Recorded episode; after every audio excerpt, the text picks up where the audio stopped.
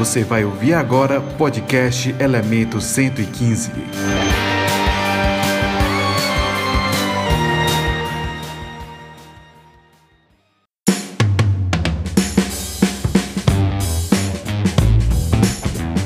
Fala galera, sejam muito bem-vindos a mais um episódio do podcast Elemento 115, apresentado por mim, Helry. E olha, hoje nós temos um caso bem interessante, tá? Eu acredito que para a ufologia brasileira em si, tá? Hoje nós vamos conhecer o caso do senhor Turíbio Pereira, que ocorreu lá na cidade de Lins. Sim, Lins, lá na cidade da Dona Maria Sintra. Inclusive, os casos, eles ocorreram ali no mesmo ano, com meses de diferença, tá? Ali o caso Lins da, da Dona Maria Sintra, acho que foi em, em 25 de agosto de 68, e esse, né, agora, ocorreu no dia 2 de outubro de 1968. Então, tem um intervalo bem próximo, né? Quem sabe não sejam os mesmos seres. Mas enfim, não vamos saber. Então, é, fique aí de boa, tá certo? Que o episódio vai começar agora. Você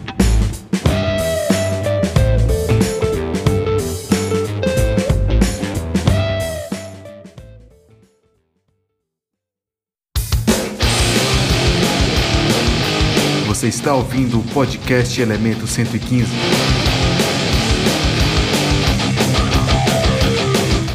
As informações citadas nesse episódio foram retiradas do portal Fenômeno e a pesquisa realizada pela Sociedade Brasileira de Estudos de Discos Voadores, SBEDV.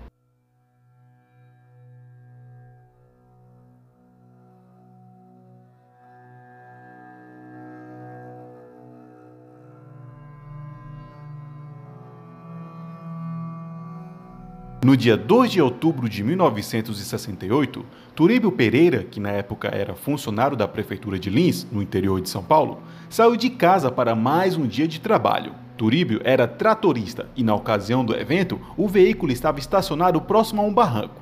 O mesmo sobe na esteira do trator para verificar o nível do óleo.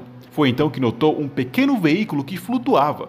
O objeto tinha cerca de 5 metros de comprimento e uns 3 metros de largura era meio ovalado e tinha cor de couro. O mesmo nota também que havia uma plataforma ao seu redor, e na parte de cima tinha uma cúpula transparente e aberta. Lá dentro tinha quatro banquinhos e um painel diferente de tudo o que ele já tinha visto. E também o objeto não fazia nenhum tipo de ruído. Próximo ao objeto haviam quatro seres que eram bastante idênticos. Segundo Turíbio, os seres eram mais parecidos do que suas filhas gêmeas. Eles tinham uma aparência humana, usavam uma vestimenta que era uma túnica de cor azul que cobria da cabeça à cintura. Usavam uma saia cor vermelha e nos pés eles tinham uma espécie de sandália com tiras enroladas na perna até próximo ali à altura dos joelhos. Eles tinham uma pele lisa e uma face que lembravam expressões de crianças. O primeiro ser estava na plataforma do objeto e segurava algo na mão. O segundo colhia a terra como uma espécie de pá que era prateada e levava para dentro do interior do objeto. O terceiro estava examinando o motor do trator. O quarto estava dentro do objeto e parecia estar teclando no painel, que ficava na horizontal, ao mesmo tempo em que encarava o senhor Turíbio. Ao ser notado, o ser que estava na plataforma dispara uma pequena bola luminosa que acaba atingindo a sua barriga. De imediato, Turíbio sente fortes dores na barriga e aos poucos foi ficando paralisado. Os seres lentamente foram entrando dentro do objeto um por um, sentaram nos banquinhos, a plataforma é recolhida e uma espécie de cúpula transparente surge e envolve os quatro seres. O objeto começa a levantar voo lentamente e, ao atingir uma certa altura, sem emitir nenhum som, ele dispara em uma velocidade impressionante, sumindo da sua vista em segundos. A dor de barriga de Turíbio aos poucos foi passando. Com dificuldades, ele chega a descer do trator e segue em busca de ajuda. E então, no meio da estrada, ele avista um caminhão que era pilotado por seu amigo Ismael. E ambos vão para a sede da prefeitura, onde o mesmo foi socorrido e, posteriormente se sentindo melhor, voltou para casa.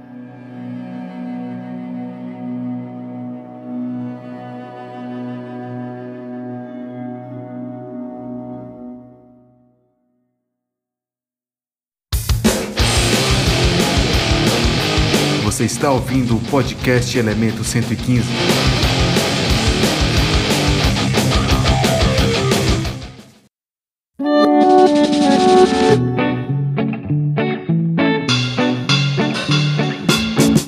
você acha que as coisas que aconteceram com o Sr. Turíbio pararam por aí, vocês estão completamente enganados. pois bem, anos mais tarde, os seres chegam a aparecer novamente para ele, só que de uma forma bem esquisita, tá? Então, assim, segundo ele, né, relata que ele já morava lá em São Paulo e em dado momento ele passando ali pelo um viaduto ali, é, é, acho que é Alcântara Machado, que fica ali na Avenida Radial Leste. Então, é, ele passando ali por debaixo do viaduto, ele viu lá o objeto, né, que ele tinha visto anos atrás, tipo, quase ali colado com o teto do viaduto, né? É, já ali quase mesmo encostando mesmo. E o mais curioso é que eles chegam a se comunicar com o Sr. Turíbio, só que dessa vez por telepatia. E eles chegam a citar de que somente ele estaria vendo, né, eles ali, ninguém mais. Bizarro, né? E aí reforça né, aquela tese de que eles escolhem quem vai testemunhar algum tipo de evento, né? Seja ali um avistamento no céu, uma abdução, né? Agora, baseado no qual critério é aí que fica o mistério, né? De quem que eles vão escolher.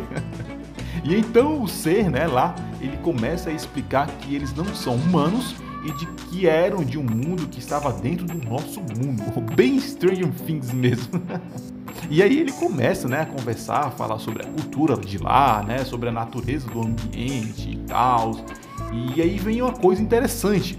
Eles falam que eles eram homem e mulher ao mesmo tempo e que eles retiravam uma espécie de líquido da coxa, né, para realizar a reprodução da espécie. Falaram também que eles estavam no nível bem evolutivo, né? Assim, nível evolutivo, aliás, bem acima do nosso, né? E que queriam usar o Sr. Turino como um rato de laboratório. Pelo menos eles foram sinceros, né? E não só chegaram, levaram o cara e pronto. Mas assim, fica por aí mesmo. Ele não sabe se fizeram algo com ele, né? Ou, ou, ou se tiveram feito no passado, ou se irão fazer no futuro. E, assim, desde então nunca mais apareceram, né? Nunca mais ele teve contato com nada do tipo, né? Eles não vão retornaram mais. E assim, né? Até aqui nada do que a gente já saiba, né? Seres evoluídos biologicamente, tecnologicamente, que provavelmente são de uma dimensão paralela à nossa. E isso acabou me lembrando aqueles contos, né, de Sete Além. Quem já ouviu falar aí? dizem, dizem, né, que se trata de uma creepypasta, né? Já outros dizem que ali tiveram experiência de fato, né? É, real mesmo no local. Mas enfim, quem aí não conhece, tiver curiosidade de conhecer, tem um canal do Luciano Milite, tá? Ele fala muito bem do assunto. E bom, voltando ao caso, tá? Vemos aí algumas coisas interessantes, né? O senhor Turíbio, né? Ele fala que os seres eram bem parecidos, quase assim idênticos, né? Se não idênticos, e que inclusive usavam a mesma roupa. E aí, parando ali, né, para pensar, uh, sei lá, há uma possibilidade aí, né, de de repente eles estarem utilizando técnica de clonagem. Eles coletam ali o material genético, né, de si próprio, né, e aí levam para uma espécie de máquina ou incubadora, sei lá, e aí geram outros seres que são semelhantes, né. Mas aí é só uma hipótese maluca minha que eu recomendo que ninguém leve a sério, beleza? Ele acaba citando também que o objeto parecia um carro, mais especificamente como, eu não sei pronunciar o nome, tá? Mas é Carmanguia, eu acredito que seja essa pronúncia correta. Bom, se não for, peço desculpas. Mas ele é um modelo de carro assim bem antigo. É, eu vou deixar a foto do carro lá no Instagram para vocês verem caso vocês não conheçam o modelo, tá?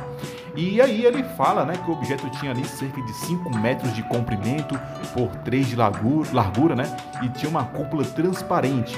E bom, o mais comum, né, que a gente já viu aqui outros relatos aqui também, o objeto também não emitia som, né, tanto parado quanto levantando voo. O que na ufologia é bem comum, né, naves que não emitem som. E aí ele comenta que sofre né, uma agressão por parte do ser, que solta uma bola de luz na barriga, né? Que deixa ele com bastante dores. E assim, foi bem de graça, né? O cara não fez nada, só tava observando tudo ali, né? Então, assim, por algum motivo eles não queriam ser descobertos, né? Mas, pô, só ter sumido, né? Ter entrado dentro e ter saído fora. Pô, pra que atingir o cara, né? Dessa forma. o que, né? Deixa novamente o mistério das luzes sólidas, né? A, a, tipo a luz que machuca, o que ainda buga minha cabeça. E bem, é um caso bastante interessante, rico em detalhes, né? Agora eu acho que faltou ali uma hipnose, né? Quem sabe ali eles se eles tivessem, né, chegar, né, fazer uma hipnose, né, com o senhor Turíbio. Eles talvez tivessem descoberto, né, mas algo mais, se, sei lá, ele de fato foi abduzido em algum momento da época da vida dele, né, entre o período desse contato que ele teve primeiro até esse que ele teve em São Paulo. Mas enfim, aí vai ficar, né, no, no, no, no mistério, né, vagando no mistério, beleza? E é isso.